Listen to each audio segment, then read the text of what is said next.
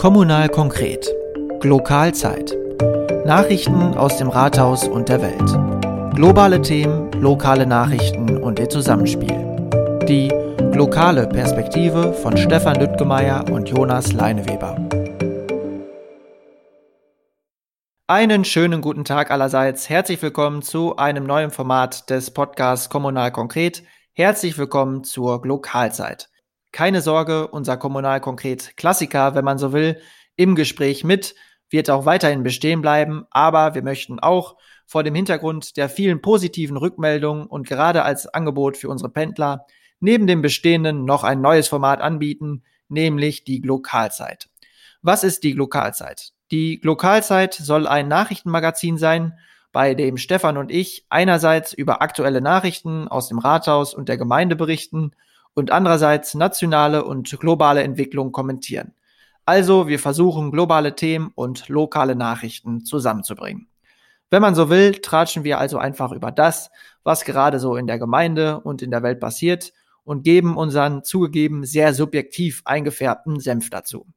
Ich würde sagen, wir fangen einfach mal an, ganz locker weg und heißen zunächst erstmal unseren Ratsherrn und Fraktionsvize Stefan Lüttgemeier willkommen. Grüß dich, Stefan. Hallo, Jonas. Ja, Stefan, frisch gewählter Fraktionsvize, hört sich sehr gut an. Also jetzt eine Ebene mit Carsten Linnemann, oder? Ja, äh, so, so ganz würde ich das jetzt nicht sagen. Ähm, die Aufgaben unterscheiden sich, glaube ich, dann äh, doch sehr stark, alleine durch die Größe des Parlaments, auch wenn wir jetzt ähm, mit der absoluten Mehrheit schon recht große Fraktion von 16 Leuten sind, ist das, glaube ich, im Bundestag noch ein bisschen etwas anderes. Okay, gut, ein Versuch war es wert, aber Spaß beiseite. Ähm, ganz kurz nochmal über das neue Format äh, zur Einordnung, ähm, denn uns ist wirklich im Vorfeld wichtig zu betonen, ähm, ja, dass unsere Kommentierung hier in diesem Format wirklich subjektiv aus unserer Perspektive eingefärbt ist und das jetzt keine verbindliche, ähm, ja auch parteipolitische Einschätzung ist, äh, richtig? Genau, das ist ja nur unsere persönliche Meinung. Das hat jetzt äh, keinen offiziellen Charakter der CDU Altenbeken, äh, sondern ähm, ja, wir kommentieren das so, wie wir das subjektiv äh, einschätzen. Gut, ja, dann haben wir unsere Pflicht getan. Ihr wisst jetzt also, worauf ihr euch hier einlasst. Ich hoffe, ihr habt es euch gut überlegt, denn jetzt starten wir einfach mal mit unserem kleinen Tratsch und starten auch mit der ersten Rubrik. Kommunal konkret aus dem Rathaus und der Gemeinde. Ja, so heißt die erste Rubrik, mit der wir immer einsteigen werden. Und äh, ja, da ist natürlich immer erstmal Stefan gefragt, der natürlich bei allen Sitzungen dabei ist und den Überblick hat. Also Stefan, was gibt es Neues aus dem Rathaus, aus dem Rat, aus der Fraktion? Ja, das ist im Moment eigentlich eine äh, sehr spannende Zeit, in der sich der neue Rat und ähm, die 28 Ratsherren erstmal finden müssen.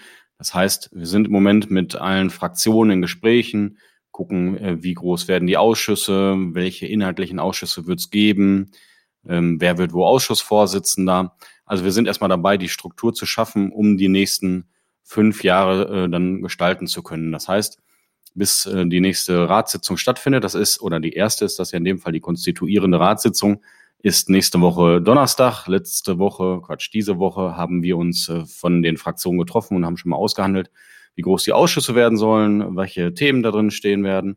Heißt, das ist jetzt, denke ich, kein Geheimnis.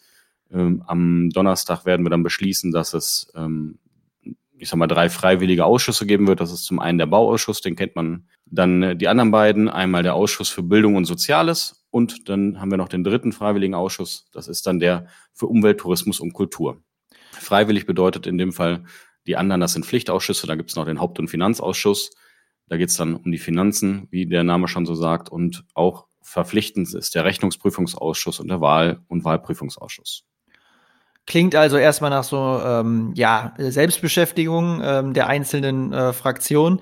Aber daran sieht man ja auch, wie kleingliedrig und fein gefächert eigentlich unsere Demokratie funktioniert, dass sozusagen bis auf die kommunale Ebene eigentlich diese ganzen Mechanismen vorgegeben sind, oder? Ja, also das, ähm, ich sag mal, diese ersten paar Wochen, die unterscheiden sich dann wahrscheinlich gar nicht so groß von den kommunalen Ebenen. Das gleiche Prozedere hätte man ja auch auf, ähm, hat man jetzt auch im Kreis, da, die wurden ja mit uns zusammengewählt und auf Landes- und Bundesebene ist es das gleiche Spiel, dass die Fraktionen dann äh, den Spielrahmen für die nächste Legislaturperiode setzen müssen und da sind wir halt jetzt gerade drin. Mm, genau, also ähm, das wollte ich eigentlich sagen, also dass der Prozess selbst auf kommunaler Ebene eigentlich vergleichbar ist mit der auf Bundes Bundesebene und dass man sozusagen die, die Struktur äh, ja, fest vorgegeben hat und unsere Demokratie einfach so fein gefächert auch ähm, funktioniert. Ähm, kommen wir nochmal auf die Ausschüsse ähm, drauf zurück, denn es gibt ja auch immer einen Ausschussvorsitzenden. Ähm, wie wird der gewählt, bestimmt? Ähm, ja, welche Partei hat da Zugriffsrechte? Ähm, vielleicht kannst du das nochmal kurz erklären. Mhm. Äh, das äh, definiert sich erstmal durch das Wahlergebnis. Das heißt, je nachdem, wie gut die verschiedenen Parteien abschneiden, ähm, haben die dann ein Zugriffsrecht auf die Ausschussvorsitzenden. Wir haben in Summe äh, fünf Ausschussvorsitzende zu vergeben. Und ähm, durch das Wahlergebnis jetzt hat sich das dann ergeben, es gibt das sogenannte Höchstzählerverfahren. Ähm, das Derond-Verfahren ist das dann für die Ratsbesetzung und dann gibt's noch das Haare-Niemeyer-Verfahren. Das klingt komplizierter, als es ist. Das äh, wird dann angewendet, um die Ausschussvorsitzenden, ähm, ich sag mal, zu errechnen, wer den Zugriff hat. Und dann ergibt sich dadurch halt eine Verteilung auf die verschiedenen Fraktionen. Mhm. Also ähm, genau, also es klingt auch äh, ein bisschen nach Theorie. Du hast die verschiedenen Verfahren genannt. Das ist ja eigentlich äh, sehr spannend. Also dass es da wirklich auch ähm, diese festen Strukturen gibt oder die festen Bestimmungen auch gibt, ähm, wie sich das so zusammensetzt. Wann wird man denn Ausschussvorsitzender? Äh, also welche ähm, persönlichen Skills muss man da mitbringen, beziehungsweise ähm, ist derjenige, der so einen Ausschuss leitet, dann wahrscheinlich auch im Fachgebiet unterwegs, oder? Wir gucken natürlich immer, welche Person passt jetzt vom fachlichen Hintergrund in den Ausschuss rein. Das heißt, wir können jetzt zum Beispiel den Rechnungsprüfungsausschuss besetzen, gucken in der Fraktion, okay, wer hat hier den fachlichen Hintergrund dafür? Ähm, das wäre jetzt beim Rechnungsprüfungsausschuss Reinhard Schäfers, der seit gefühlt 30 Jahren bei der Sparkasse ist, vielleicht sogar schon länger und ist dort im Controlling unterwegs. Das heißt, da passt das fachliche Know-how ganz gut dazu und das klären wir dann innerhalb der Fraktion, wer ähm, dafür dann in Frage kommt. Und danach ist das dann im Prinzip eine wirkliche Abstimmung. Heißt, es kann sich natürlich auch jemand vorschlagen, der das fachliche Know-how nicht mitbringt, aber in der Regel gucken wir immer darauf, wer hat den besten Hintergrund dafür. Äh, ja, Matthias Möllers, äh, der wird ähm, ja auch ähm, beginnen. Also ich meine, wir senden jetzt das Gespräch äh, Sonntag, den 1. Äh, November. Also ist eigentlich sein offizieller Arbeitsbeginn, gleich ein Feiertag und ein Sonntag. Ähm, aber morgen beginnt eigentlich seine offizielle Amtszeit. Das wird sicherlich auch sehr spannend, was dann so alles auf ihn äh, einprasseln wird. Genau, also das, ich denke auch, da wird er erstmal die ersten Wochen damit beschäftigt sein, um sich in das Rathaus äh, bzw. in die Verwaltung Altenbeken einzuarbeiten. Es gab zwar schon Termine zur Übergabe, wie er ja letzte Folge von Kommunal Konkret schon mal erzählt hat, aber das ist nochmal ähm, was ganz anderes, wenn man dann auch wirklich da sitzt und ähm, ja, ganz offiziell auch Bürgermeister ist. Sicherlich werden wir die nächsten Wochen und Monate aus dem Rathaus, aus dem Rat und den Fraktionen äh, noch mehr hören. Inhaltlich ähm, passiert da momentan ja noch nicht so ganz viel, ähm, aber wir werden da auf jeden Fall immer aktuell dabei bleiben. Kommen wir zu unserer nächsten Rubrik, würde ich sagen. Kommunal konkret aus dem Lokalteil der Zeitungen. Ja, selbstverständlich sind wir auch immer ganz gut informiert, was so in den Lokalteilen der Zeitung steht und weil ja gerade viele jüngere Menschen ähm, ja überhaupt keine Lokalzeitung mehr lesen, ähm, besprechen wir hier mal so ein bisschen auszugsweise die Zeitungsberichte, ähm, die in den letzten äh, Tagen äh, ja Altenbeken, Buke und Spanei oder die Personen aus den Ortsteilen zum Thema hatten. Ähm, ganz kurz vorweg, Stefan, liest du eigentlich noch richtig Hardcore-Zeitungen oder blätterst du die eher so durch? Also ich lese durchaus noch Zeitungen. Ich blätter so zwar nicht mehr durch, sondern das ist bei mir eher ein Scrollen. Ähm, also ich habe als Lokalzeitung die Grüne und äh, die lese ich eigentlich auf dem Handy.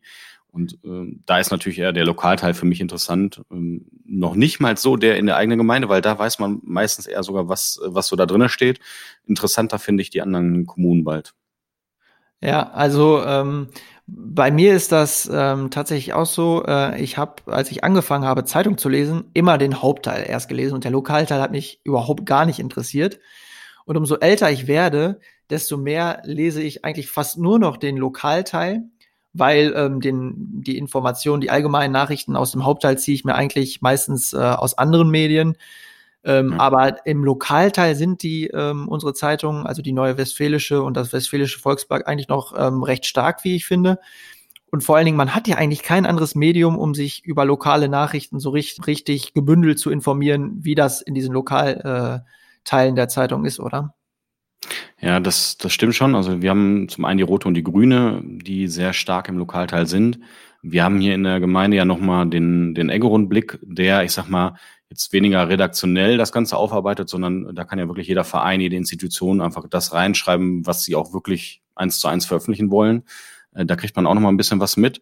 Aber ich sag mal so wirklich ähm, ja, Zeitungen, die über lokale Ereignisse berichten, das sind halt die beiden. Und sonst haben wir wirklich äh, ja eher nicht so die großen Chancen. Ab und zu, je nachdem wie groß es wird, ist es mal bei Radio Hochstift noch drinne. Aber dann hört es auch eigentlich auf.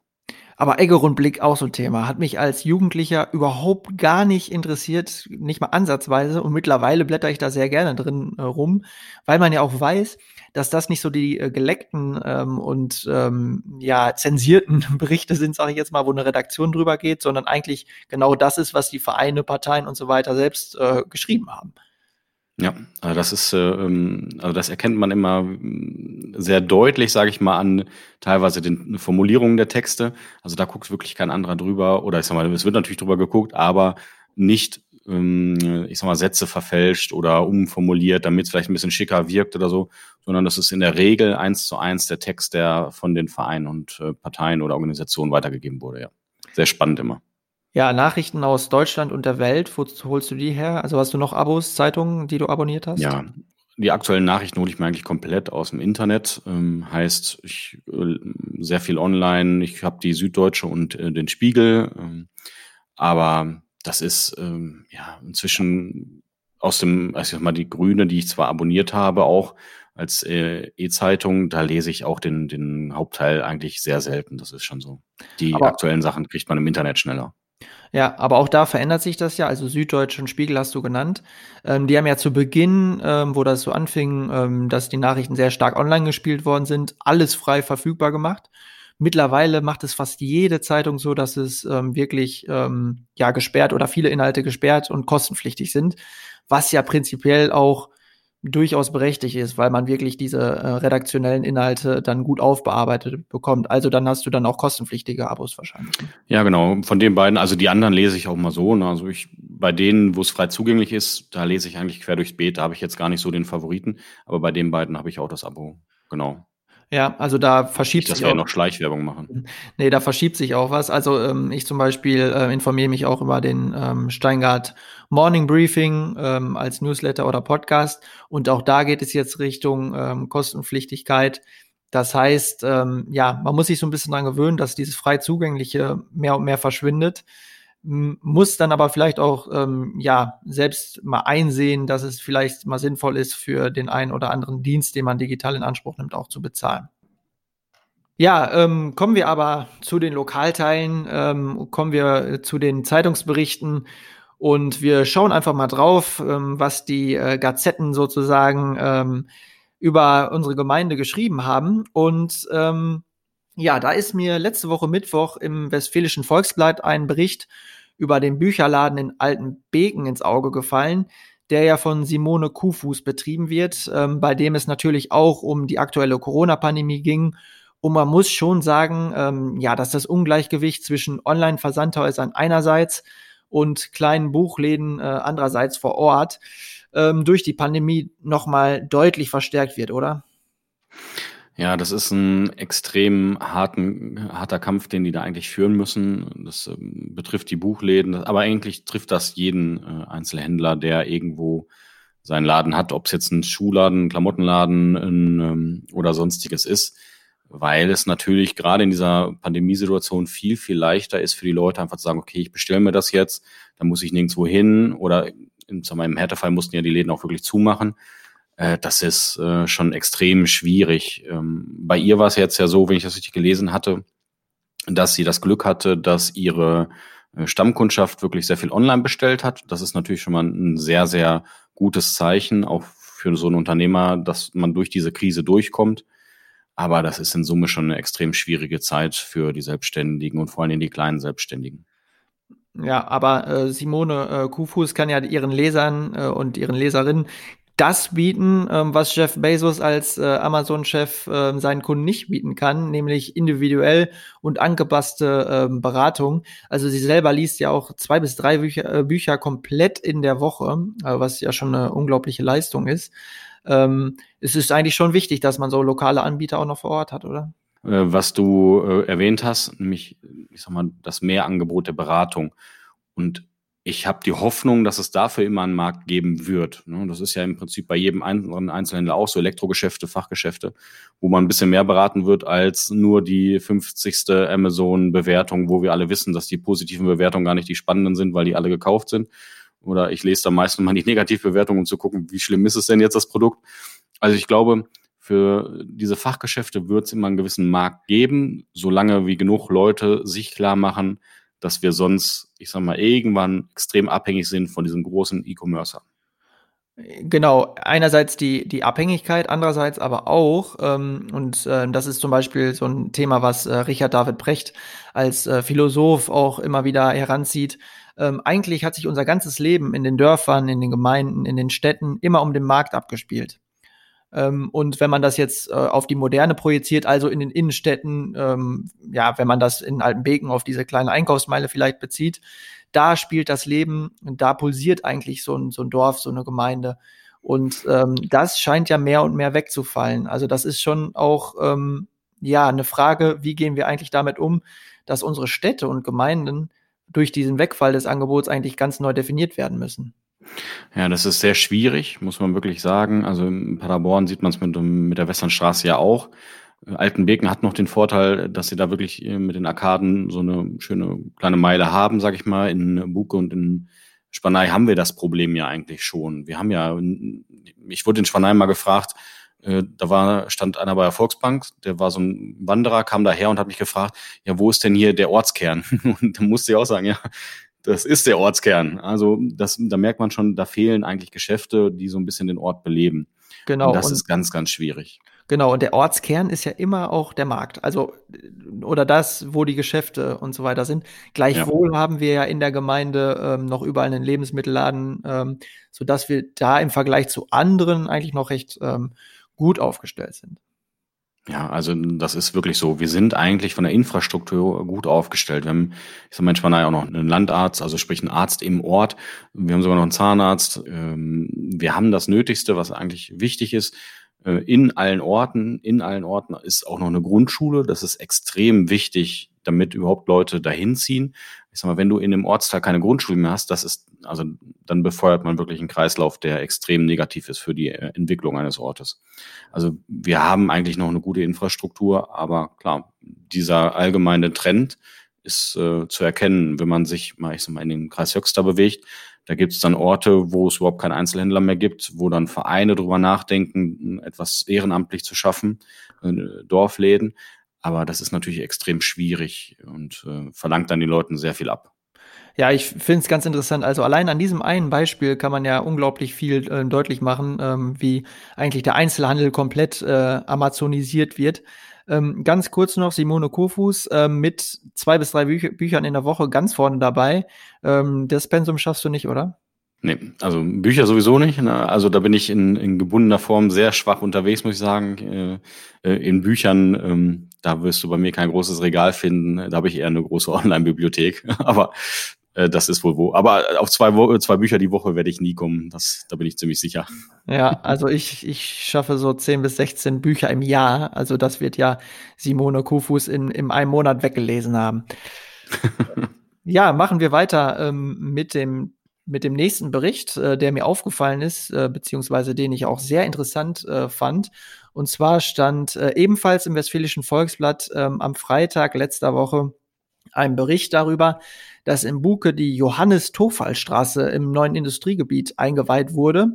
Und ähm, ja, das war wirklich ein richtig schönes Bild, ähm, wie die Nachfahren von Johannes Tofal sowie natürlich äh, Ortsheimatpfleger Udo Waldhoff und Ortschronist Norbert Keuter die dürfen natürlich nicht fehlen, äh, alle unter dem Straßenstill standen und ähm, den Straßennamen äh, enthüllt haben. Und äh, ich finde, das ist auch deswegen eine schöne Geschichte, dass die Straße ähm, dessen Namen trägt, der von 1945 bis zur Gebietsreform 1975 als Bürgermeister in Buke gewirkt hat, hauptberuflich aber Landwirt war und ganz nebenbei 30 Jahre das Amt des Oberst im Buker Schützenverein gleich noch mitbekleidet hat. Das ist mal eine kommunale Karriere, oder? Ja, also das ähm, schafft bestimmt nicht jeder, da bin ich mir ziemlich sicher. Und das alles in Kombination ist natürlich das äh, Grandiose an der ganzen Sache. Ähm, das war eine lange Diskussion im äh, Rat, muss man sagen, weil wir uns lange nicht einigen konnten, ob man jetzt äh, Straßen überhaupt Personen zuordnet. Das das kennen wir ja in allen drei Ortsteilen. Da hat man immer wieder die Problematik, hm, okay, ab wann ist denn jetzt eine, Person so würdig, dass man eine Straße danach benennt und wann nicht. Ähm, ich finde es aber ganz gut, so wie wir uns jetzt entschieden haben. Äh, wir haben ja auch deswegen extra diese Erklärung unten drunter gepackt, äh, damit man auch die Person zuordnen kann, was sie getan hat und weswegen äh, die Straße jetzt danach benannt wurde.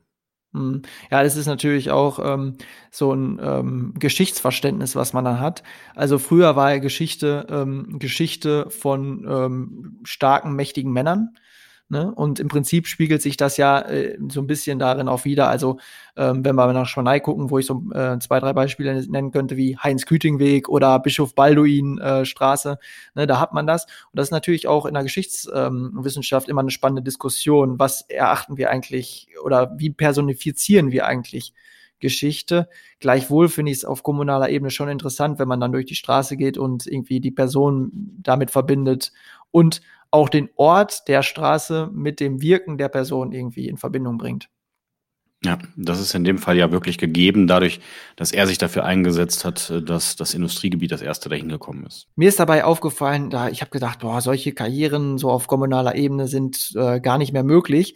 Hab dann aber im Bild gleich ja, ähm, habe ich schon gesagt, Udo Waldorf und Norbert Keuter äh, gesehen und die machen eigentlich diese Karriere äh, im 21. Jahrhundert, oder? Also das sind ja, die treiben ja unglaublich viel ähm, ja, Kommunalpolitik, Ehrenamt, Engagement im Buche voran. Also das ist ja unglaublich. Es gibt immer wieder äh, Leute, die sich über Jahrzehnte für bestimmte Themen äh, extrem einsetzen. Das ist einfach so. Bei den beiden ist das jetzt auch ein Paradebeispiel dafür. Ähm, äh, Udo ist ja in so vielen Sachen äh, engagiert er sich, da kommt man ja, also da könnte man schon gar keine Liste mehr füllen. Diese Person findet man in allen Orten. Das haben wir bei uns ja auch. Wenn du guckst, Hermann ist jetzt ich glaube, 26 Jahre in der Kommunalpolitik unterwegs und hat ja immer irgendwo nebenbei ähm, Vereinsposten äh, noch inne gehabt, ob Schützenverein oder jetzt mit dem Heimatverein. Also man findet eigentlich über die Generationen hinweg immer wieder Personen, die sich über Jahrzehnte für, ich sag mal, ehrenamtliches Engagement bereit erklären, sich einzusetzen. Genau, und mein Eindruck ist auch, es gibt immer wieder Leute, die dieses Engagement vorantreiben und sich auch engagieren möchten. Nur vielleicht verschiebt sich die Art und Weise, ähm, wie das gemacht wird, so, so ein bisschen, auch gerade bei jüngeren Leuten, wo ich auch nicht sagen würde, die wollen sich nicht mehr engagieren, aber die engagieren sich vielleicht anders. Hm. Das äh, sehe ich sogar ganz anders, weil ich würde gar nicht sagen, die wollen sich nicht engagieren, sondern zumindest bei uns ist es ja gerade genau umgekehrt. Wenn man sich die Vereinslandschaft in Schwanei anguckt, dann haben wir so viele jüngere Leute in den Vorständen wie schon Ewigkeiten nicht mehr. Also es fehlt gar nicht so die, ähm, die Altersgruppe der Jüngeren, sondern das ist eher mehr so das mittlere Alter, was natürlich auch, ich sag mal, den Kindern ein bisschen mitgeschuldet ist. Ne? Also in der Zeit, wo man kleine Kinder hat, ist man vielleicht auch, ich sag mal, terminkalendertechnisch äh, anders unterwegs, als dass man jetzt überlegt, wo könnte ich denn so einen Verein noch unterstützen. Also bei den Jüngeren bin ich sehr hoffnungsvoll. So wie das im Moment aussieht, glaube ich nicht, dass die Vereinslandschaft sich groß Sorgen machen muss. Ja, aber da habe ich letztens einen Aufsatz drüber gelesen, das war sehr interessant. Ähm, da hat nämlich ein äh, äh, Volkskundler äh, das schon für die 1980er Jahre beschrieben, dass die Jüngeren sehr engagiert sind. Dann folgt eine Pause des mittleren Alters wegen Familiengründung, Hausbau, ähm, Beruf und so weiter bis so 45, 50 und dann kommt noch mal so eine zweite Engagementwelle. Und das ist bis heute ist das so, aber wir denken halt immer, das wäre jetzt ein äh, Phänomen unserer jetzigen Zeit. Ähm, ganz kurz noch, ähm, finde ich auch sehr spannend, Norbert Keuter, mit dem habe ich mich mal äh, länger darüber unterhalten. Der äh, ist, glaube ich, in 16 Vereinen aktiv. und also das ist auch äh, rein schon von, der, von den Mitgliedsbeiträgen im Jahr zu zahlen schon eine Leistung. Aber dann engagiert er sich ja natürlich auch noch ähm, sehr stark. Und auch, ähm, er ist ja auch äh, Ortschronist schon sehr, sehr lange. Und da habe ich ja, mal in, in der Buka Chronik gestöbert und das ist wirklich sehr spannend. Also der macht das auch sehr gewissenhaft. Und dann kommt jetzt noch ein neuer Posten dazu. Äh, so wie es aussieht, wird er ja dann auch noch Ortsversteher in Buke.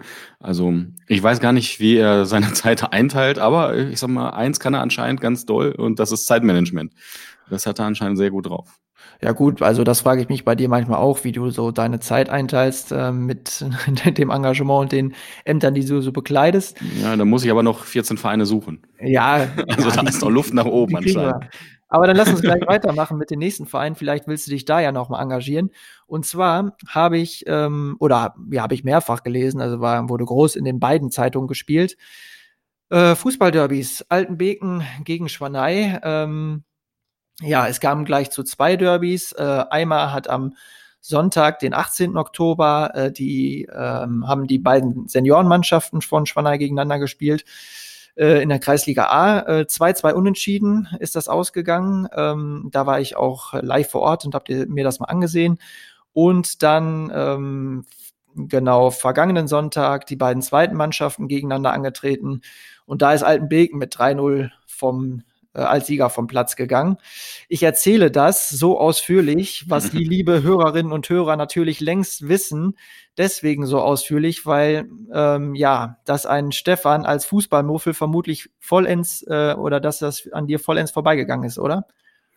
Also so ganz geht das nicht bei mir vorbei, weil ich kriege immer mit, wenn sehr viele Autos bei uns in der Straße stehen und dementsprechend ist dann meistens, äh, ich sag mal, Derby-Zeit oder Super Sonntag oder so. Äh, aber sonst äh, an sich äh, gehen Fußballergebnisse sehr weit an mir vorbei, das ist wohl wahr. Ich bin dann immer, ich sag mal, wieder auf dem Laufenden, wenn es dann um Länderspiele geht oder sowas. Dann bin ich wieder mit dabei. Aber ähm, da, das ist wirklich ein blinder Fleck von mir. Ähm, ja, das ist so. Ja, also ähm, wie gesagt, ähm, bei den äh, bei dem ersten Derby, ähm, das habe ich mir auch angesehen. Ähm, ja, wird wahrscheinlich auch erstmal ähm, für längere Zeit der letzte Sportplatzbesuch wieder gewesen sein. Durch die Corona-Pandemie ist natürlich der Amateursport auch wieder betroffen. Ähm, es war aber echt eine schöne Atmosphäre. Es hat richtig viel Spaß gemacht, sich das Spiel anzuschauen. Ähm, und ich finde, es war auch gar nicht so viel, ähm, ja, in Anführungsstrichen, so viel Hass äh, in der Partie, wie man das so ähm, von anderen Derbys vorher gekannt hat. Also es war natürlich, die Rivalität wurde schon betont und die kam auch hin und wieder spürbar zum Ausdruck, aber es ähm, war eigentlich ähm, ein, ja, ein sehr ähm, faires, faires Spiel und äh, ja, mit viel Aufregung nachher. Da gab es noch eine kritische Schiedsrichterentscheidung in der Nachspielzeit äh, und so weiter und so fort. Ähm, aber auf jeden Fall eigentlich ähm, ein sehr schönes Sportereignis.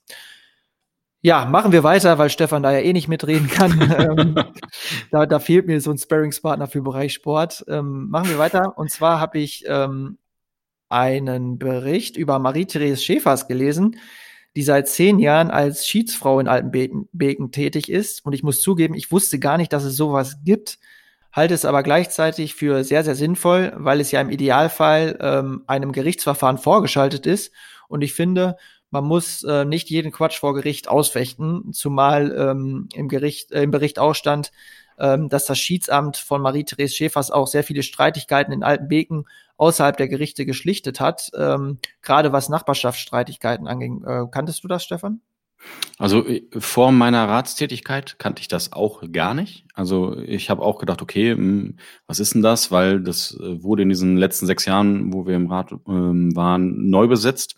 Und dann habe ich erstmal mitbekommen, dass es sowas in Altenbeken gibt. Ähm, und ähm, in dem Fall ist das ja die Frau von, von äh, Reinhard Schäfers äh, bei uns aus der Fraktion. Und dann konnte man natürlich mal ein bisschen nachfragen und äh, erfahren. Und das ist wohl auch, ähm, ich sag mal, wird wohl auch gut genutzt und das ist ja dann das Entscheidende, heißt, ähm, jedes oder jede Schlichtung, die sie im Prinzip äh, klären kann, ist ja ein Gerichtsverfahren, was eingespart wird. Ne? Weil im Normalfall würden diese Personen ja dann äh, vor Gericht landen. Ich sag mal, irgendeine Nachbarschaftsstreitigkeit über ich sag mal, die zu hohe Hecke oder der Baum, der etwas zu weit auf das andere Grundstück äh, wächst, muss ja auch nicht unbedingt vor Gericht landen. Die haben ja durchaus auch das Problem, dass es mehr als genug Fälle gibt. Und dann ist es natürlich Gold wert, wenn es da Leute gibt, die sich da ehrenamtlich engagieren und ähm, ja auch mit sehr viel Herzblut und Zeit daran gehen und äh, sowas dann ermöglichen. Auf jeden Fall. Ich wusste gar nicht, dass das die Frau von Reinhard Schäfers ist, aber jetzt. Das habe ich mir gedacht. Jetzt schließt sich der Kreis. Ah, sehr, ja. sehr engagiert. Passt ins Bild. Die, passt ins Bild und äh, die ganze Familie dann Äh, sehr engagiert auf jeden Fall. Äh, und was ich auch sehr spannend fand, was im Bericht stand, oft ist es ja gar nicht die zu hohe Hecke oder der Baum, der reinragt, der nervt, sondern irgendwas anderes, was am Nachbarn stört. Ähm, das glaube ich auch immer, dass es gar nicht so diese, diese Äußerlichkeiten ja, meistens, sind.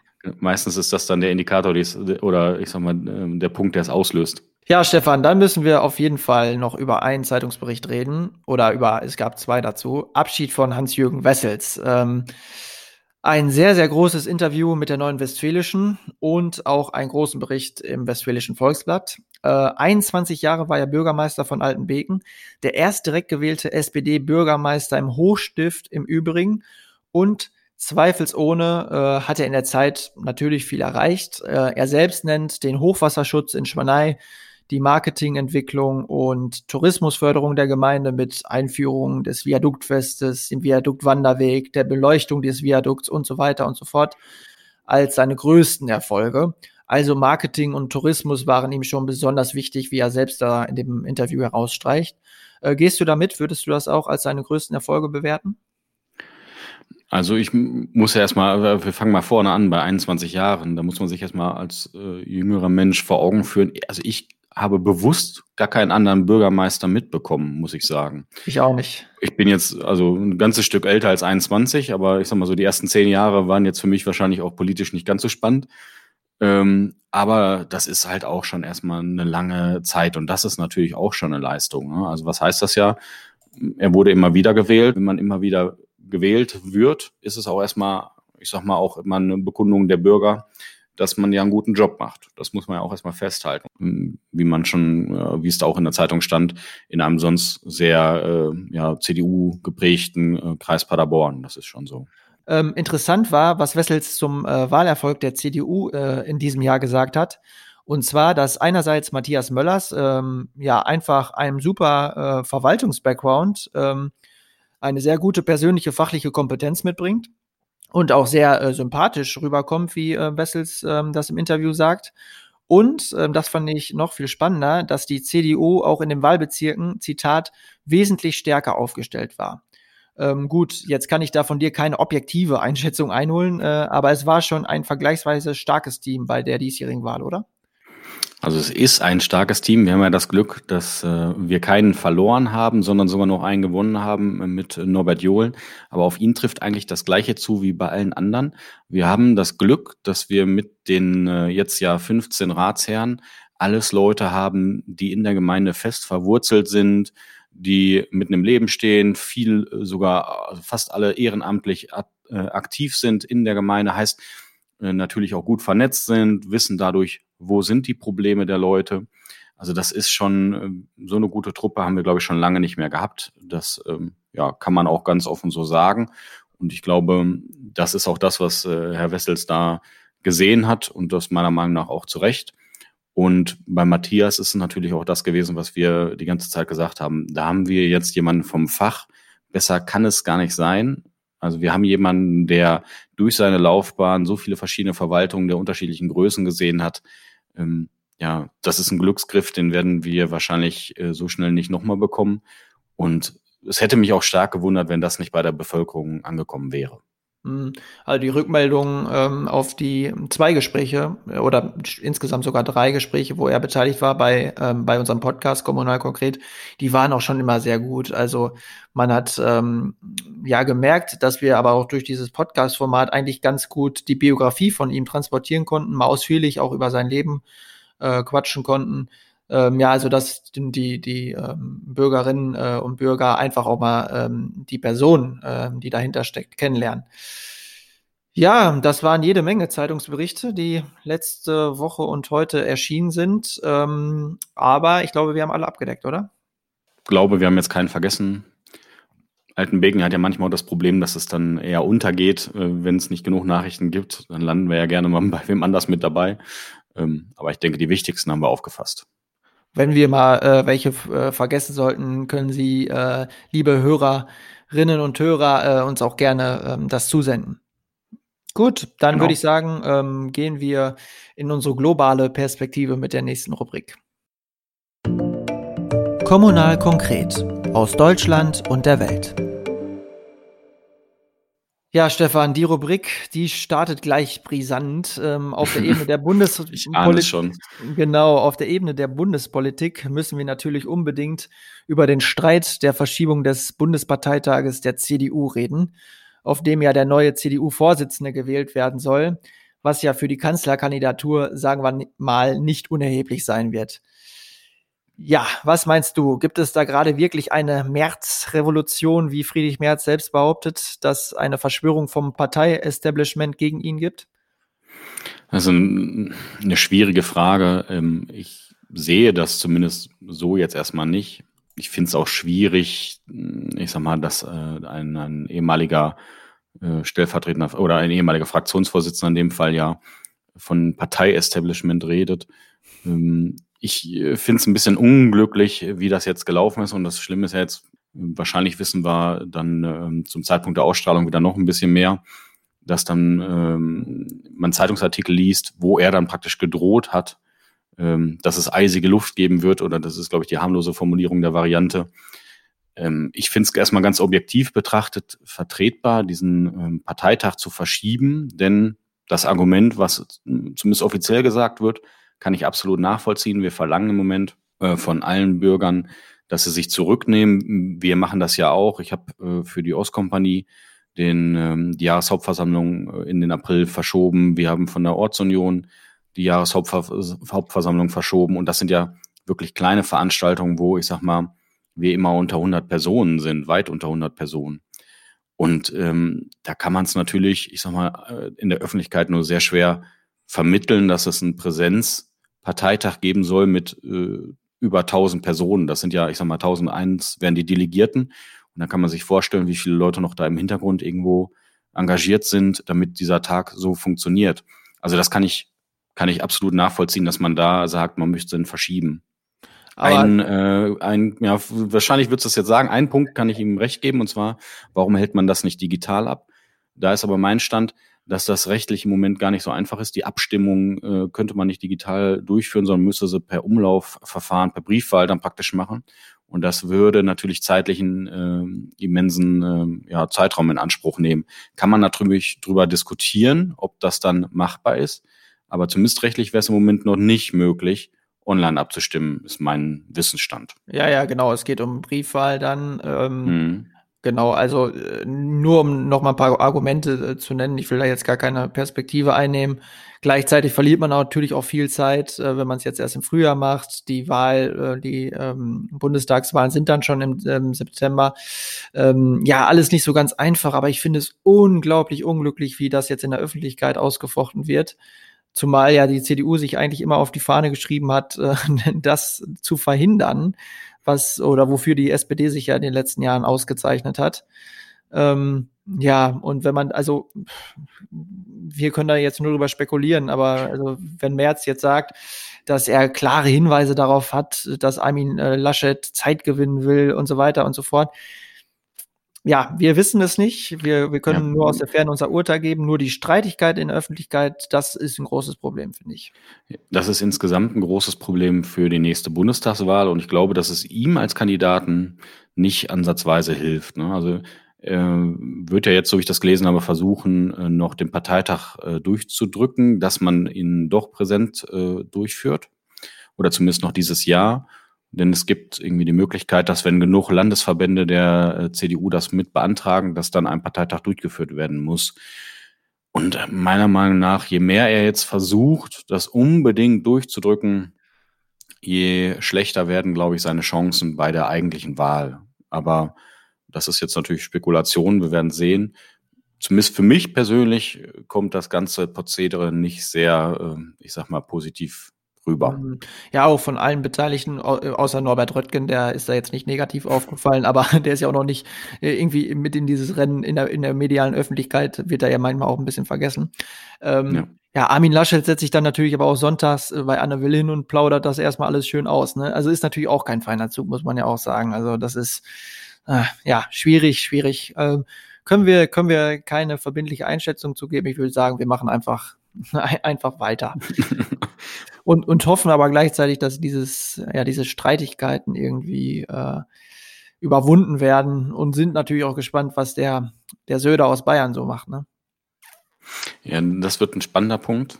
Also das eine ist ja erstmal, wir reden ja sowieso nur über die Frage des Parteivorsitzes und was du jetzt anspielst, ist ja die Kanzlerfrage, die sich ja, ich sag mal, kurz danach stellen muss. Ne? Also wir, die Verschiebung wäre ja jetzt im Januar, das ist eigentlich gar nicht so viel äh, Zeitverzug, den man da hat. Und da ist es natürlich schwierig, äh, das Argument zu finden, ob denn jetzt diese paar Wochen etwas bringen würden, was die Pandemie betrifft. Aber kurz danach muss die Kanzlerfrage gestellt werden, weil das ist schon so, die Bundestagswahl rückt immer näher. Aber das betonen sie, es geht ja erstmal zunächst nur um den Parteivorsitz. Ne? Ja gut, das ist ja auch so. Ja, ja, klar. Und es, und es geht auch bei der ganzen Diskussion nicht um persönliche Befindlichkeiten. Es geht nur um die Kanzlerkandidatur.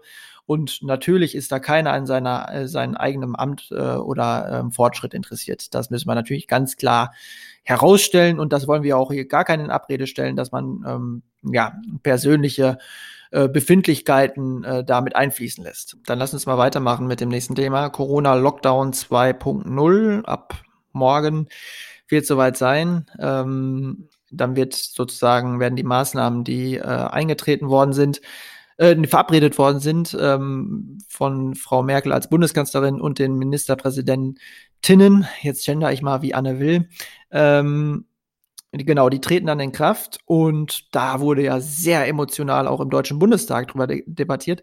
Weiß nicht, äh, hast du die Rede von Ralf Brinkhaus und Lindner gesehen im Bundestag? Ähm, die von Lindner habe ich nicht gesehen, aber die von Brinkhaus, äh, eine extrem gute Rede, muss ich sagen. Ähm, sehr emotional, was man von ihm vielleicht gar nicht so sonst kennt. Also die hat er schon sehr souverän gehalten. Das ist natürlich auch, ein, ähm, ich sag mal, eine extrem ja, belastende Situation für alle, ja, eigentlich alle Personen im Land. Ne? Oder in dem Fall ja sogar in der Welt. Also wir haben ja auch Länder, Nachbarländer, die schon wieder im Lockdown sind. Und ähm, wir haben jetzt, offiziell ist das so eine Leitvariante, aber wenn man jetzt einen Gastronomen fragt, dann wird er das garantiert nicht als Leitvariante ansehen. Also wir haben schon wieder Bevölkerungsgruppen, die im Prinzip ihre komplette Existenz ja, deren Existenz komplett auf dem Spiel steht. Das ist äh, schon eine extrem belastende Situation. Ja, sehe ich, äh, sehe ich absolut genauso, Stefan. Ähm, ja, die Rede hat auch das aufgegriffen, was Lindner davor kritisiert hat in seinem Statement, dass das Parlament zu wenig eingebunden worden wäre in dem ganzen, ähm, in der ganzen Pandemie-Sache und dass man jetzt auch einen Tag wieder später darüber diskutiert hätte, wo die Entscheidungen getroffen sind, das hätte man vorher machen müssen. Ähm, ja, ganz schwer. Und äh, Brinkhaus verteidigt das dann und sagt, ähm, ja, ist eine schwierige Situation. Und ähm, dass das Parlament aber eigentlich in Deutschland im Vergleich sehr wohl eingebunden wäre. Wie siehst du das? Also ich sehe es ja auch so, weil was man jetzt nicht vergessen darf, ist, die Regierung ist in dem Fall ja, ich sag mal, die Ko Koalition von CDU und SPD oder CDU, CSU und SPD. Und äh, die haben eine gute Zweidrittelmehrheit im Parlament. Das heißt, ähm, die großen Fraktionen stützen natürlich die Regierung und dadurch hast du automatisch natürlich einen Einbezug des Parlaments. Und äh, klar ist natürlich auch, dass die Opposition, ähm, ich sag mal, in dem Fall meckert und schimpft. Äh, vielleicht wollen die gerne mehr mit einbezogen werden, aber faktisch ist die Mehrheit des Parlaments mit in alle Prozesse eingebunden. Die machen ja auch Sitzungen in Eilverfahren, äh, um dann so schnell wie möglich zu entscheiden. Also die sind natürlich mit eingebunden. Das sehe ich zumindest so.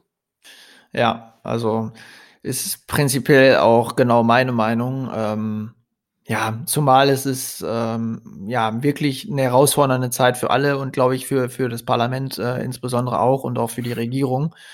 Und äh, ich glaube, man muss sich auch mal fragen, ähm, äh, dass man vielleicht vorsichtig agiert als Politikerin und äh, Politiker, ähm, ist natürlich ähm, dem auch geschuldet, dass keiner weiß, wie die sich die äh, Pandemie sich weiterentwickeln wird.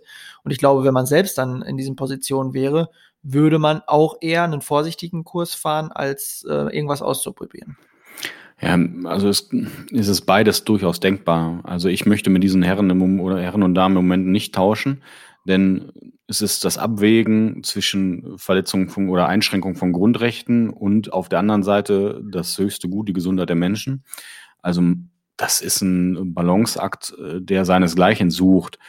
Und ich glaube, da muss man halt auch ein bisschen Verständnis für haben, dass da natürlich auch mal Entscheidungen getroffen werden, die, ich sag mal, drei Monate später sich rausstellen, vielleicht nicht die besten Entscheidungen waren. Aber zu der Situation, die man damals hatte und der Informationslage, die man hatte, ist es dann halt die richtige Entscheidung gewesen.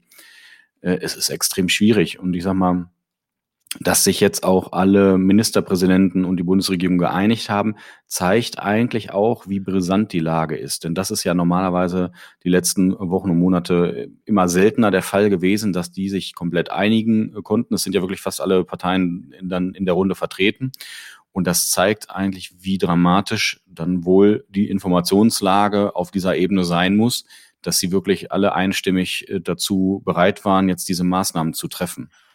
Ja, absolut. Und ähm, was ich noch sehr interessant fand, ähm, in allen anderen Ländern geht jetzt, gehen die Zustimmungswerte für die Regierung sehr stark runter, also kippen sogar ähm, regelrecht. Außer in Deutschland. Da hat man ähm, wirklich noch eine ganz, ganz große Zustimmung für die Regierung. Äh, ich glaube, aktuell sind es bei 75 Prozent, die noch vollständig zustimmen. Also ähm, ist ja ein sehr, sehr starker Wert. Und also im Prinzip, also ich kann da, ich gehe da komplett mit. Also wenn ich befragt worden äh, wäre, hätte ich, äh, hätte ich genauso abgestimmt. Also ich bin da absolut im Team Merkel, wenn man so will. Wir haben natürlich auch die Luxussituation. Das ist so, dass die Entscheidungen, die getroffen wurden, wenn man ehrlich ist, ja auch sehr gut funktioniert haben. Wir haben, klar, wir sind jetzt im Bereich der zweiten Welle, aber wenn wir uns die anderen Länder angucken, die in der zweiten Welle sind, die teilweise schon wieder so weit sind, dass sie Zelte aufbauen müssen, äh, um überhaupt die Leute unterzukriegen, dass sie im zweiten Lockdown komplett sind. Also wir sind äh, durchaus ein bisschen besser da durchgekommen, was natürlich dann auch dafür sorgt, dass die Umfragewerte besser sind. Ähm, wir haben auch das Glück, dass die breite Masse der Bevölkerung, ich sag mal, gute Realisten sind und wirklich erkennen, dass wir in einer Krise sind und wir, ich sag mal, es gibt natürlich immer welche, die das äh, leugnen oder äh, in die Verschwörungstheoretiker-Ecke leider gewandert sind. Ähm, aber das hält sich bei uns Gott sei Dank sehr, sehr stark in Grenzen. Das muss man sagen. Und das führt natürlich auch dazu, äh, dass es dann für die Politik auch ein bisschen einfacher wird. Weil wenn wir dann noch, ich sag mal, extreme äh, Zustimmungswerte Verluste hätten, dann wird es auch immer schwieriger für die Politik, wirklich Entscheidungen zu treffen. Ja, gleichzeitig ist das momentan so schmaler Grad. Also es gibt äh, das Merkel-Lager, wenn ich das jetzt mal vereinfachen darf, und dann das Lager der Verschwörungstheoretiker. Und in der Mitte findet ja auch noch viel statt, sozusagen. Also äh, Leute, die mit den meisten Sachen d'accord gehen, aber äh, ein, zwei Punkte kritisieren. Und das muss man natürlich auch zulassen können und auch sagen, okay, wir hören uns die Kritik an und verurteilen den jetzt nicht sofort als Verschwörungstheoretiker. Ne? Genau, das, das ist essentiell wichtig. Also jegliche Einschränkungen der Grundrechte sollten von einer großen Teilen der Bevölkerung hinterfragt werden. Das ist A, das gute Recht und auch, äh, ich sag mal, mit eine, eine Pflicht bald. Äh, es gibt ja viele ähm, Juristen, die sich damit gut auseinandersetzen. Das ist äh, Gold wert das sollte immer auch gemacht werden, denn alle Maßnahmen, die da getroffen werden, müssen natürlich auch in, ich sag mal, mit dem nötigen Augenmaß getroffen werden. Und es kann durchaus sein, dass dann da vielleicht äh, der eine oder andere etwas zu motiviert ist und dann werden die natürlich auch von Gerichten gekippt. Das haben wir ja gesehen mit dem äh, Reiseverbot innerhalb von Deutschland. Also das Beherbergungsverbot haben, äh, hieß es ja genau, was von vielen Gerichten äh, kassiert wurde. Das gehört äh, auch mit dazu, zu dem normalen demokratischen Prozess, den wir haben, dass dann da auch, äh, ich sag mal, Grenzen der Politik aufgezeigt werden. Das gehört für mich ganz normal mit dazu. Genau, und wenn man das dann alles berücksichtigt, hat man eigentlich auch, glaube ich, einen ganz guten Weg gefunden. Und ich glaube, das darf man nie vergessen. Deutschland ist auch auf einem sehr guten Weg oder beziehungsweise befindet sich auf einem Weg, ähm, der die Pandemie weitestgehend doch irgendwo äh, seine Schranken, versucht zumindest seine Sch äh, Schranken aufzuweisen. Was wir von den ähm, Maßnahmen halten, ähm, ja, wird eigentlich auch darin deutlich, dass wir den Podcast jetzt äh, auch nicht an einem Ort aufnehmen, sondern ähm, ja, du in deiner Wohnung, in, in unserem ehemaligen Tonstudio, wenn man so will, sitzt und, und ich bei äh, mir zu Hause in, in Paderborn in der Wohnung und wir das dann sozusagen als Ferngespräch aufnehmen. Was man auch nicht vergessen darf, also wir haben in der Gemeinde natürlich nochmal eine extrem äh, glückliche Situation. A, haben wir sehr wenige Infektionszahlen. Ähm, und das zweite ist, wir sind im sehr ländlichen Raum. Heißt, ich selber jetzt in Schwanei, ich bin ja seit äh, Anfang des Jahres im Homeoffice. Ich war dieses Jahr nur zwei Wochen in der Firma, praktisch. Der Rest arbeite ich von zu Hause. Hab also, bin gar nicht so direkt in diesen ganzen Einschränkungen ausgesetzt. Ich kann schön gemütlich durch den Wald spazieren gehen, wenn mir die Decke auf den Kopf fällt. Ähm, Ich kann mir gut vorstellen, dass das in den Großstädten, wenn ich an Ruhrpott denke oder wenn ich an Berlin oder München denke, eine ganz andere Situation ist und dadurch auch eine ganz andere, ich sag mal, Belastungssituation für die Familien da ist. Dementsprechend ähm, muss man natürlich mal im Hinterkopf behalten, dass wir hier vielleicht, ich sag mal, etwas äh, leichter mit den Maßnahmen umgehen können als äh, die Leute in den Ballungszentren. Das ist auch so. Das ja, ist klar. Wahrheit daran. Also das ist auch ein Riesenunterschied. Also wenn ich äh, in Paderborn bin und hier aus der Tür gehe, dann äh, haben eigentlich die meisten Leute schon Maske auf. Ähm, das heißt, äh, man geht hier quasi schon mit der Maske äh, aus der Tür. Und wenn man in Schwanei ist, äh, spielt das eigentlich keine Rolle, ne? weil da erstmal keiner in Sichtweite ist in, in vielen Fällen. Ja. Ja, ähm, Corona-Pandemie, ähm, und das sollte unser abschließendes Thema sein, spielt natürlich auch in den USA gerade eine große Rolle im Wahlkampf. Jetzt wird übermorgen schon gewählt. Äh, ich bin wirklich schon etwas nervös, muss ich sagen. Ähm, ich kann mich noch ganz genau ähm, an den Moment ähm, vor vier Jahren erinnern, als man mit dieser Nachricht dann, dann äh, äh, aufgewacht ist. Ich konnte das gar nicht glauben. Ich weiß ich noch ganz genau, ich bin dann mit dem äh, Fahrrad äh, zur Uni gefahren und ähm, also hatte da ein unglaubliches Gedankenkarussell und habe da auch ähm, das erste Mal überhaupt und bisher das einzige Mal ähm, einen Leserbrief geschrieben, äh, weil ich da unglaublich aufgerührt war von dieser Nachricht. Jetzt haben wir da vier Jahre mit gelebt und man hat sich, so, so schlimm es ist, ähm, so ein bisschen daran gewöhnt erkennt man erstmal, woran man sich alles gewöhnen kann, ne? dass an solche Personen äh, den, den mächtigsten, das mächtigste Amt der Welt bekleiden kann, ähm, findet man gar nicht mehr so abskrus. Ähm, man hat ja eigentlich sogar, ich sag mal, Mitte des Jahres oder eher noch Anfang des Jahres hat man ja sogar noch, ist man fest davon ausgegangen, jo, der wird auch wiedergewählt. Ähm, dass es jetzt durch die Corona-Pandemie aufgezeigt wurde, was für Schwächen dieser, äh, diese ganze Präsidentschaft mit sich bringt das ist vielleicht das einzig Positive an der ganzen Pandemie, die wir vielleicht haben, dass äh, die Entscheidung da jetzt vielleicht etwas anders ausfallen wird als äh, vor vier Jahren. Das hoffe ich zumindest. Und ich würde inzwischen sagen, davon gehe ich auch aus, weil da einfach so viele Fehler gemacht wurden und so offensichtlich ja belogen und betrogen wurde, dass es ja eigentlich seinesgleichen sucht. Also wenn man das mal nach äh, Deutschland äh, transferieren würde. Also wir hätten eine Kanzlerin, die, ich sag mal, ähm, so viel Lügen im Jahr verbreiten würde, wie dieser Präsident, die, da würde sich in der deutschen Politik keine Person auch nur ein Jahr lang halten.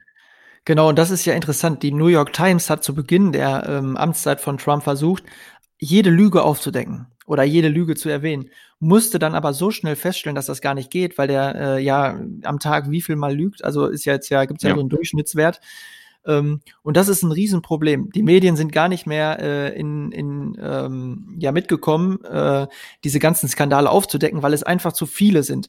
Und das führt dazu, dass man die, äh, ja, dass die Empörung darüber natürlich auch ähm, ja geringer wird. Und das stört mich dann. Man hört was von Trump äh, was er wieder getwittert hat und man ist überhaupt nicht mehr empört. Und ähm, man muss sich aber immer wieder äh, bewusst machen, weil manche Leute gehen jetzt auch dahin, ja gut, dann sind es noch mal vier Jahre, dann sind es aber die letzten. Und ich glaube, man muss sich selber manchmal bewusst werden, wieder, was das eigentlich ist und was das für uns auch äh, hier in, in, in Deutschland bedeutet, wenn man eigentlich den transatlantischen Partner ähm, eigentlich verloren hat. Ja, wie wichtig das eigentlich für uns ist, das würde wahrscheinlich erst nochmal deutlich werden, wenn er jetzt nochmal gewählt wird. Weil dann wird es eigentlich noch schwieriger, weil er muss ja gar nicht mehr für eine Wiener Wahl kämpfen. Also äh, das ist eigentlich unvorstellbar, was da die letzten vier Jahre passiert ist. Also mh, hm, man stumpft natürlich mit der Zeit ab und man ist ja ehrlich, ähm, für einem, einem selber geht's ja nicht anders. Man liest wieder jeden zweiten, dritten Tag irgendeinen Skandal und irgendwann ist es halt alltäglich geworden. So richtig klar wird mir das zumindest erst, wenn ich das auf europäische Staatsoberhäupter äh, transferiere und mir vorstellen würde, ich sag mal, jeden dritten oder vierten Tag würde Merkel mit irgendeiner Lüge in der Zeitung stehen, wo dann die äh, großen Zeitungen unseres Landes haarklein aufführen würden, was daran nicht stimmt und wo sie bewusst gelogen hätte. Und das ist eigentlich unvorstellbar. Ähm, aber das ist so, ja. Ähm, die Amerikaner haben da ein ganz anderes ähm, ja, Gefühl, weil es ist ja auch nicht so, dass er jetzt, äh, ich sag mal, mit zehn Prozent abgeschlagen wäre. Ähm, der Unterschied ist zwar im zweistelligen Bereich, aber nicht so deutlich, wie ich mir das vielleicht wünschen würde. Ähm, man erschreckt sich da immer, wie viele dann doch das Ganze unterstützen. Es ist natürlich auch so bei ihm, was so ein bisschen mitspielt, ist ja, er ist der Außenseiter, der, der gegen das Politik-Establishment in den USA vorgehen möchte. So verkauft er sich zumindest dann immer. Ähm, das wird ihn wahrscheinlich noch so ein bisschen Unterstützung äh, immer einbringen. Ne? Er hat auch inzwischen es ja geschafft, äh, sich eine so eine treue Anhängerschaft zu, zu generieren, sage ich mal, die den Medien einfach nicht mehr glaubt, die den äh, etablierten ähm, Politikern auch nicht glaubt, also die im Prinzip nur auf ihn hört. Und dann ist es natürlich irgendwann ziemlich einfach, die Massen zu bewegen. Also das wird sowieso noch interessant. Man weiß ja schon gar nicht mehr, was bald schlimmer ist, ob er jetzt, äh, ähm, ich sag mal, gewählt wird und nochmal vier Jahre müsste oder nicht gewählt wird und was dann in den USA passiert. Ne? Also da gibt es natürlich auch schon ähm, Leute, die Worst-Case-Szenarien aufbauen, wo ich immer noch hoffe, dass das nicht passiert. Ne? Also wenn wir da bürgerkriegsähnliche Zustände generieren, das ist natürlich, ähm, das wäre fatal. Ja, ist unglaublich, ist auch ein unglaublich gespaltenes Land. Also diese Lager, die sich da aufbauen, boah, das ist echt krass. Ich finde, das kann man sich gar nicht so richtig vorstellen. Ähm, und das beeinflusst ja auch den Wahlkampf immer. Also viele Staaten sind da einfach safe, sind, sind eingefahren, sind ja, ist fest mit zu rechnen, dass sie dann auch wieder ähm, demjenigen die Stimmen geben. Gleichzeitig muss man sagen, die Demokraten haben jetzt auch nicht die Bombe als Gegenangebot, oder? Also ja. 76 Jahre Joe Biden, ähm, sein, seine äh, Vize, die er ähm, nominiert hat für den Fall der Fälle, die hat da schon deutlich mehr Schwung. Harris heißt sie, ja. Genau, also ähm, da hoffe ich so ein bisschen drauf. Ähm, wenn man sich das vor Augen führt, bei uns äh, geht eine Kanzlerin in Ruhestand, sage ich mal die wäre in Amerika wäre ja, äh, ich sag mal, zu jung für den Job nach den jetzigen Kandidaten. Das ist äh, unvorstellbar. Ich verstehe ich auch nicht, warum das, also das entzieht sich meinem logischen Menschenverstand, was die sich dabei gedacht haben, ähm, Joe Biden da aufzustellen. Ich, ich frage mich auch immer, also, dass sie das körperlich überhaupt schaffen. Also, es ist ja unglaublich anstrengend. Äh, also ich meine, wir hatten Adenauer, der war ja auch äh, sehr, ja, genau. sehr alt, aber da war das auch noch eine andere Zeit. Der hat sich regelmäßig zwei Wochen äh, in Urlaub verabschiedet, ähm, hat sich dann in sein Ferienhäuschen zurückgezogen, hat ein bisschen äh, Gotcha gespielt ähm, und ähm, ja, hat sich, hat seine Sekretärin und so weiter auch mitgenommen äh, und da ein bisschen weiter verwalten lassen. Aber das ist ja heute undenkbar, ne? Ja gut, beim, ich weiß gar nicht, ob das bei Trump nicht ähnlich ist, nur er spielt dann halt äh, Golf auf in seinem Hotel. Ähm, aber in Summe gebe ich dir schon recht, ne? Also so ein Wahlkampf in Amerika, der ist natürlich auch nochmal richtig zehrend. Ähm, also da steckt richtig was hinter. Das heißt, so ein bisschen äh, muss ja auch bei den Leuten dahinter stecken. Aber die haben natürlich auch eine Maschinerie dahinter. Ähm, ein Wahlkampf in Amerika verschlingt Milliarden. Ne? Also das ist ja unvorstellbare Summen werden da ausgegeben. Das ist also eine ganz andere Größenordnung, sage ich mal.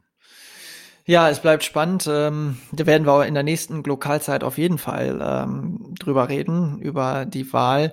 Ich bin wirklich äh, sehr, sehr gespannt, was dabei rumkommt. Ja, Stefan, ich würde sagen, äh, machen wir einen Deckel drauf, oder? Ja, äh, hat doch gut geklappt für heute. Ja, das war die erste Folge Lokalzeit. Ich hoffe, wir können euch gerade in dieser Zeit im, im Lockdown noch mal ein bisschen mit diesem ähm, Format neue Einblicke, Perspektiven geben. Einerseits aus der ähm, lokalen Ebene, aus der Gemeinde, aus dem Rathaus und der globalen Perspektive, was so in Deutschland und der Welt passiert. Ähm, ja, vielen Dank, Stefan, ähm, für dieses ähm, sehr gute Gespräch. Ja, hat mir sehr gefallen, muss ich sagen. Dann, ja, liebe äh, Hörerinnen und Hörer, das war die erste Folge Lokalzeit. Ähm, schalten Sie gerne zur nächsten Folge wieder ein, wenn Sie mögen. Bis dahin eine angenehme Zeit. Kommunal konkret. Lokalzeit. Nachrichten aus dem Rathaus und der Welt. Globale Themen, lokale Nachrichten und ihr Zusammenspiel. Die lokale Perspektive von Stefan Lüttgemeier und Jonas Leineweber.